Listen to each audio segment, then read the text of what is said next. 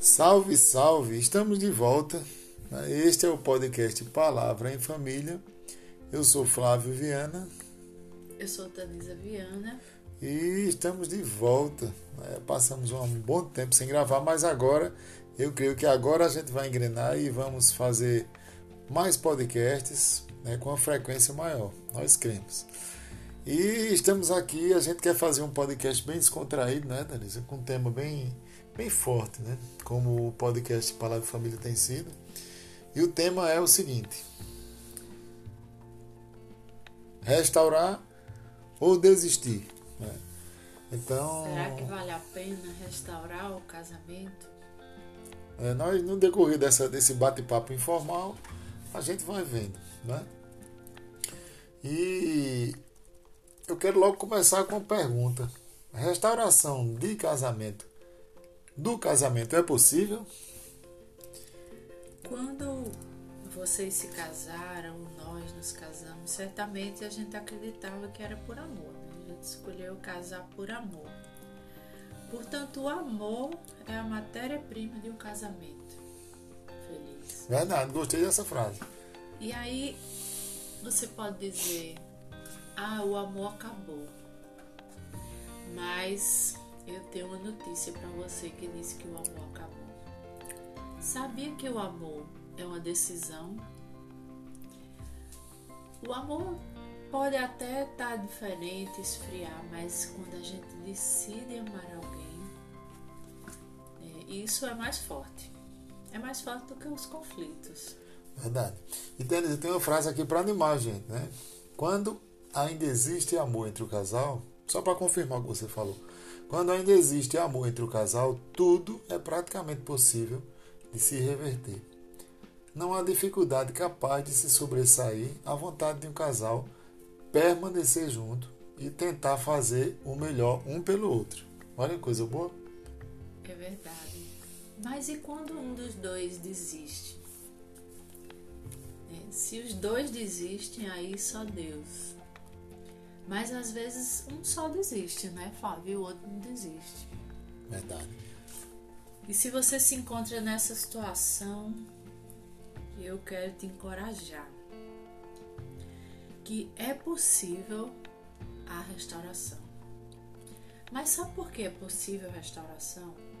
Não é porque eu estou dizendo não, é porque a palavra de Deus diz que é possível restaurar. Não é verdade? verdade é verdade. A gente vê uma história bem interessante lá no livro de Neemias. Neemias era o copeiro do rei. Né? É verdade, e ele. E... Fala, fala. E Neemias ele ele ele estava cativo, né? ele era funcionário do rei, né? E ele recebeu algumas notícias, né, de que de que o seu país, né, ele estava destruído. Né? E ele ficou inquietado, ele ficou inquieto né, a respeito da situação.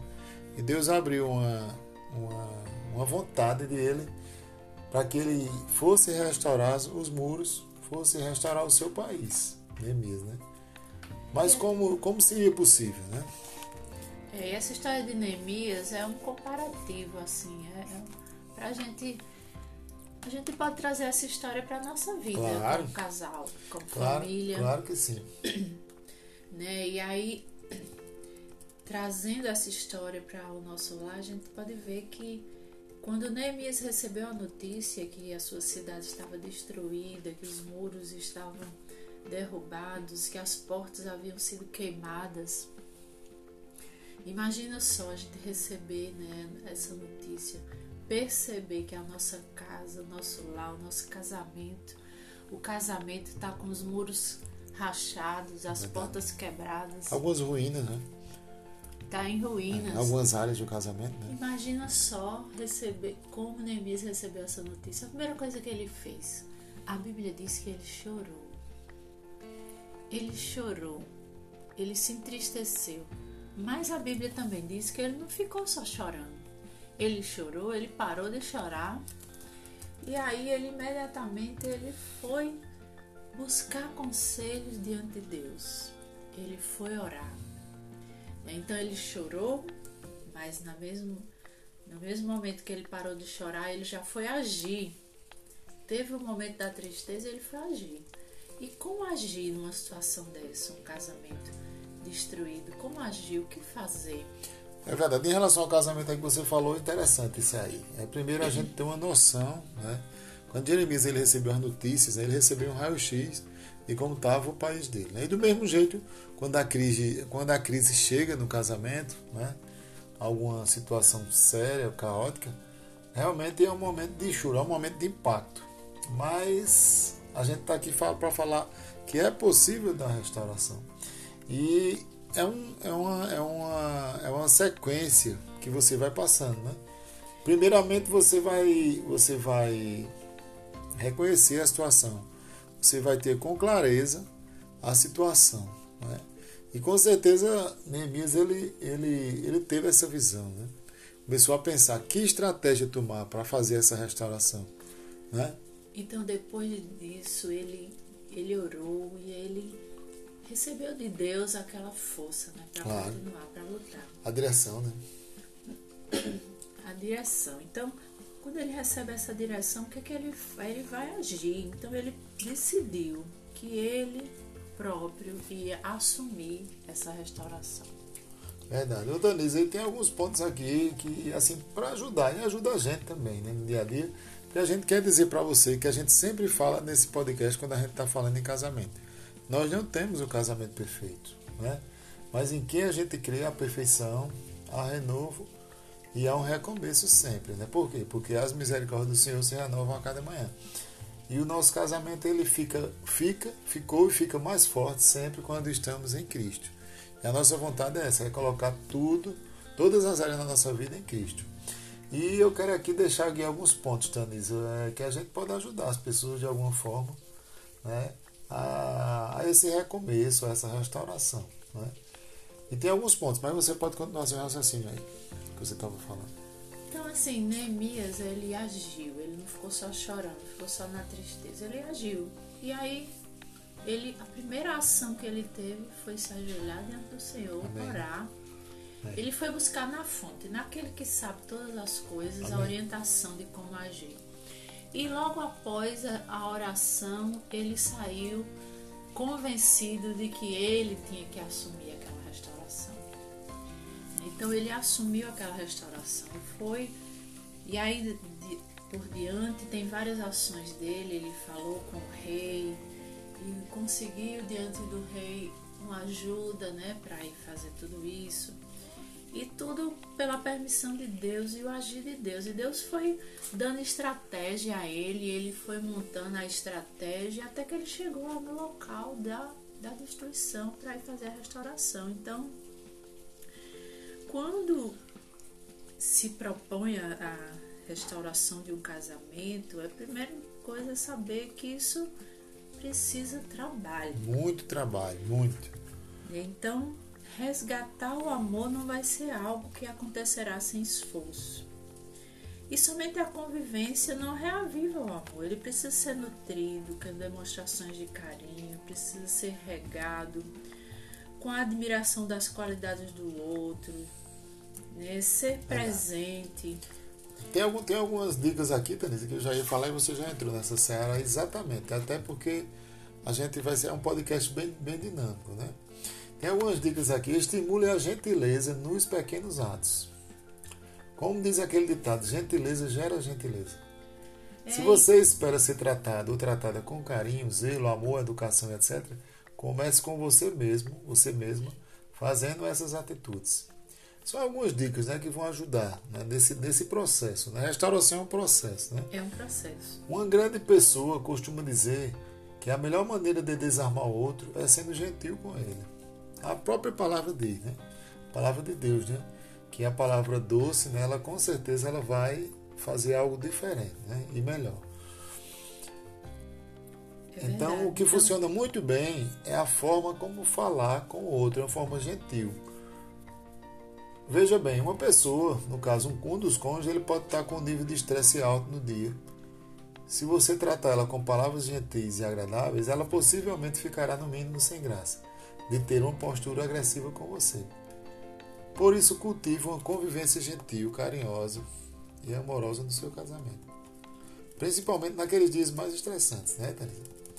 E tem outro ponto aqui, Tanisa, para você falar também. Faça mais elogios e menos críticas para conseguir a restauração no casamento. É um ponto forte, né? Que vai ajudar, né? Um tijolinho a mais né? na restauração. É verdade, porque essa, você está fixado nos defeitos do outro, no ressentimento, isso aí só traz destruição. Só ver falha, né? É verdade. Então, é preciso empenho, se empenhar, né? Não será uma ou duas boas ações para com o cônjuge que irão recuperar seu casamento.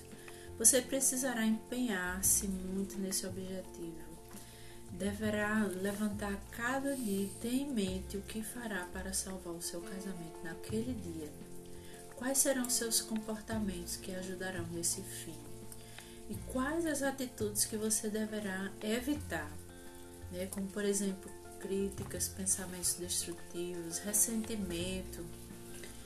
Então é preciso dedicar, se dedicar realmente à restauração. Mas acima de tudo, é preciso ter cuidado durante esse processo de restauração com quem você vai compartilhar as suas estratégias e a, e a situação que vocês estão vivendo. Porque muitas vezes o mundo vai tentar destruir, como aconteceu lá com a história com, com Neemias. Neemias se propôs aí fazer a restauração da sua cidade e quando ele lá chegou, ele recebeu mensageiros que vinham dizer que aquilo não ia dar certo, Verdade. que ele desistisse, Verdade. Né, que era perda de tempo, mas eu vou te dizer, você pode até estar lutando sozinho pelo seu casamento, mas Deus está com você. Não lute só, porque pelo nosso braço, pela nossa força, nós não podemos nada. Mas com Deus, Deus pode todas as coisas. Então Deus é capaz de ressuscitar um morto que faz quatro dias que está ali, né, numa cova. Como Jesus já fez isso, está lá escrito na Bíblia. E Jesus é o mesmo, ele não muda. Ontem, hoje, eternamente, é ele é o mesmo. Verdade. Então, se ele fez antes, se ele fez no passado, ele pode fazer é hoje. Ô, Danise, tem uma coisa que a pessoa precisa lembrar, né? Que sempre, essa palavra restauração, né? Ela é algo que precisa de tempo.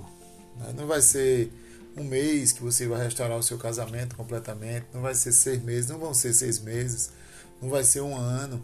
Isso é um processo né, de constante restauração, de constante tratamento. Né? Então isso requer paciência. Né? A paciência é algo fundamental na restauração do casamento. É, o diálogo é outra coisa fundamental. Outra coisa importantíssima, saber ouvir o outro saber entender a posição do outro também, com muita paciência. Isso é amor. Né? Então, tem vários pontos que a gente pode passar aqui muito tempo falando sobre esses pontos. Mas lembre disso, eu quero que fique bem firme no seu coração e no da gente também.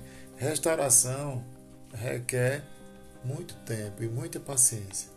E por seguinte, muito amor.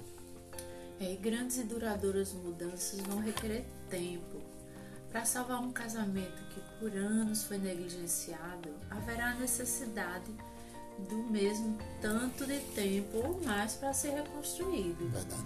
Então é injusto da nossa parte pensar que após anos de maus tratos, né, de negligência para com o nosso relacionamento, alguns meses de esforço serão suficientes. Então vem aquela cobrança né, com o outro pelos resultados. Então, se você realmente quer salvar o seu casamento, prepare-se, pois isso levará tempo. Verdade. E você tem que estar disposto a investir esse tempo. E você tem que estar disposto também, e eu também, todos nós, à mudança. Mas quem será que precisa mudar? Porque a gente é muito fácil dizer Apontar, né? o outro precisa mudar. Verdade. Mas, olha, lembra, quando eu mudo, tudo muda ao meu redor. É verdade. Então a mudança tem que começar por você, por é mim. Verdade. Ô, Denise, e a gente lembrar também de algo muito sério que a gente sempre fala onde a gente vai, né? Não existe casamento pronto, não existe casamento perfeito, né? E família e casamento é algo que sempre vai estar em construção, né? Então é muito importante, apesar dessas reformas que a gente está fazendo, né? que a gente está falando. Restauração também é uma reforma no casamento para que ele fique mais forte, que haja mais união, que haja mais maturidade, que haja mais perdão, né? que Deus seja glorificado no seu casamento. Então, para não ficar um podcast tão largo, né, tão comprido, eu vou pedir para a Tanise encerrar o podcast lendo a palavra de Deus. Então, assim que você ler, a gente encerra. Amém? Ser feliz é uma escolha. Né? Então, o que é que você escolhe? Ter razão ou ser feliz?